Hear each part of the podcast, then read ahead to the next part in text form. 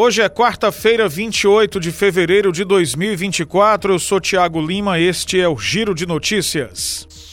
Com 920 mil casos prováveis de dengue desde o dia 1 de janeiro, o Brasil já contabiliza mais da metade do total de diagnósticos da doença identificados por estados e municípios ao longo de todo o ano de 2023, quando foram registrados 1 milhão 658 mil casos. Dados do painel de monitoramento de arboviroses do Ministério da Saúde mostram que no ano passado o coeficiente de incidência da dengue no país foi de 777 casos para cada grupo de 100 mil habitantes. O coeficiente registrado atualmente é de 453 casos, sendo que o pico da doença, segundo autoridades sanitárias, ainda não foi atingido. Em 2023, os estados com maior número absoluto de casos casos da doença eram Minas Gerais, São Paulo, Paraná, Santa Catarina e Espírito Santo. Este ano, Minas Gerais segue liderando o ranking com 311 mil casos. Depois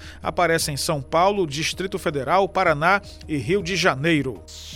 Os advogados do ex-presidente Jair Bolsonaro disseram nesta terça-feira que ele não confessou que tinha conhecimento da minuta com decreto de estado de sítio e de defesa durante o período em que governava o Brasil.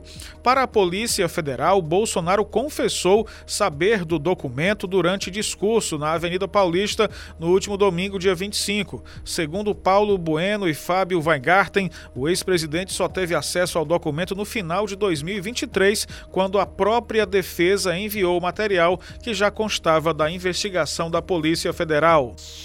A neoplasia maligna de pênis representa 2% dos tipos de câncer em homens no Brasil, segundo dados do Ministério da Saúde. Entre 2013 e 2022, quase 20 mil pessoas tiveram diagnóstico. Desse total, 5.600 tiveram o órgão amputado por causa de complicações da doença. O Brasil é o terceiro do mundo, segundo uma pesquisa de 2017, em diagnósticos de câncer de pênis, e também o terceiro lugar em número total de mortes por câncer de pênis em 2022. A doença começa com uma pequena ferida que não cicatriza, uma secreção com odor forte ou com a pele da glande mudando de cor ou ficando mais grossa. Por isso, o diagnóstico rápido é fundamental.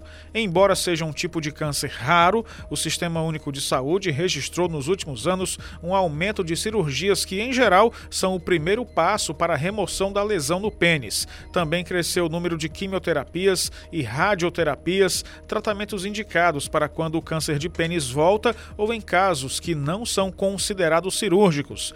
A maior incidência é em homens a partir de 50 anos, mas o câncer de pênis pode atingir também os mais jovens. O Giro de Notícias tem produção, edição, locução e sonoplastia de Tiago Lima.